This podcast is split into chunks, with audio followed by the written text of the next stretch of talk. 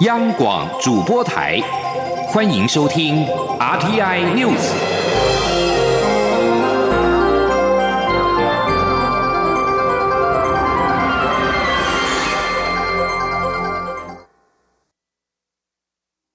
各位好，我是李自立，欢迎收听这一节央广主播台提供给您的 RTI News。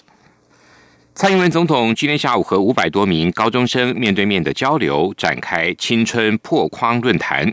总统致辞时表示：“破框就是打破框架。他执政三年来做了很多以前总统都不敢做的事，现在透过社区媒体让他的客户知道他在做什么。”总统强调，自己不是在做网红，而是身为总统有责任让国民知道政府做的事。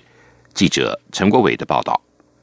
金周刊举办青春破框，蔡英文总统与高中生面对面论坛，共有四十六所高中职五百多名师生参加。蔡总统在致辞时首先提到，今年参与的学生比往年多，难道是因为主持人是 YouTuber 伯恩，还是主办单位连续三年举办这项论坛有成，或是他执政三年有成呢？幽默开场引来学生们笑声不断。蔡总统说，他检讨自己执政三年有没有破框，结果发现其实做了。很多以前总统不敢做的事情，所以也算破框了。现在则要在和群众的沟通上也寻求破框。我发现说，为什么我做了这么多破框的事情，还有很多人对我还是很有意见，或者是对我究竟做了什么不甚理解哈？所以我要二度破框。我们什么叫二度破框呢？就是我要开始直接走出来，我经营 Facebook，我经营 YouTube，我经营 Line，还有我们的 Instagram，我直接找我的消费者、我的听众、我的客户，我直接告诉他我做了什么嘛，这里也是破框，拍手吧。蔡总统表示，有人批评总统在做网红，他澄清，网红不是他的专业，他也不会想做网红。他的工作是做总统，总统有责任把要做的事让国民知道。他觉得自己这段时间做的最成功的一件事，就是上伯恩夜夜秀，至今已吸引三百三十万人观看，这比平常透过媒体报道的效果都来得好。这也是他想用社群媒体和人民沟通的缘故。这个证明就是说，蔡英文的政府绝对不会是一个守旧的政府。我们会检讨，会反省，我们也会与时俱进。只有一个地方比较困难一点，不要强迫我改变我的服装这件事情。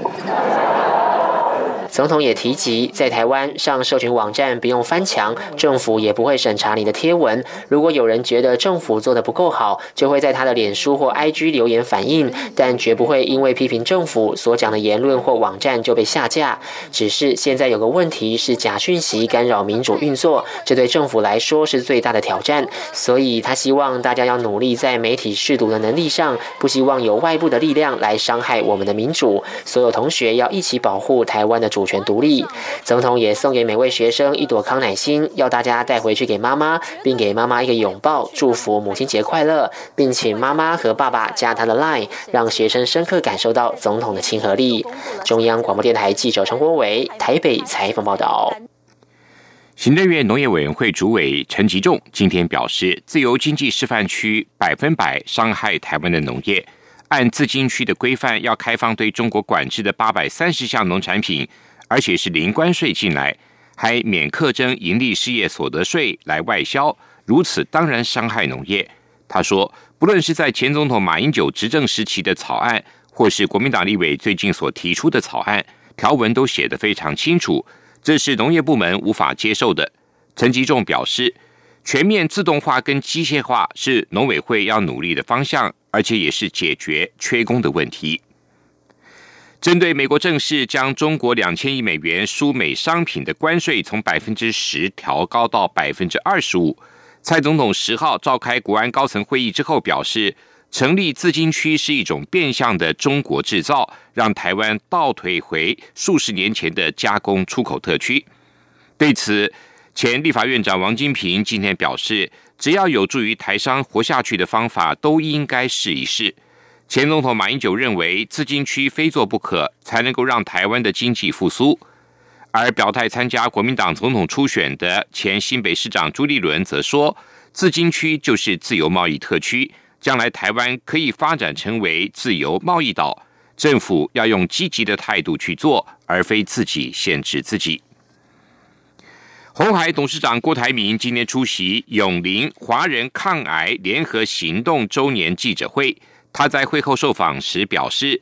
如果他当选中华民国总统，会把国人健康当成第一施政要务之一，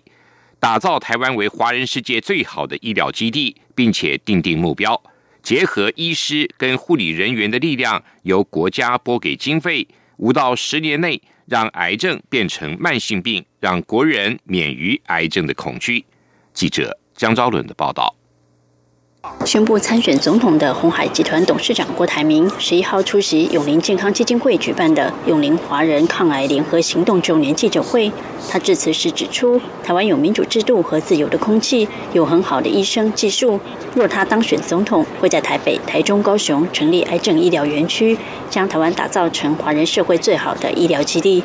郭台铭也认为，可以考虑设立健康福利产业自贸区，未来药可以免税，也可以让境外的病人在自贸区进行医疗或打疫苗。这是台湾医疗新的机会，让医生不用西进，可以留在台湾赚大钱，弥补健保经费不足。郭台铭并提到，日前访问美国，见到许多全美最大生化界创投基金的人，他们都建议他应该将台湾整合成为新医疗、新药技术平台。如果他当选总统，可以承诺与美国白宫签订一个包含台湾在内的合作计划，朝这方向努力。会后，郭台铭接受媒体访问时表示，若未来当选总统，一定会将国人健康当成优先市政要务之一，并定定大目标，希望五到十年内让癌症变成慢性病。郭台铭说：“我们有这么好的这个医生跟护理人员，啊，我希望结合他们，我要定个大目标，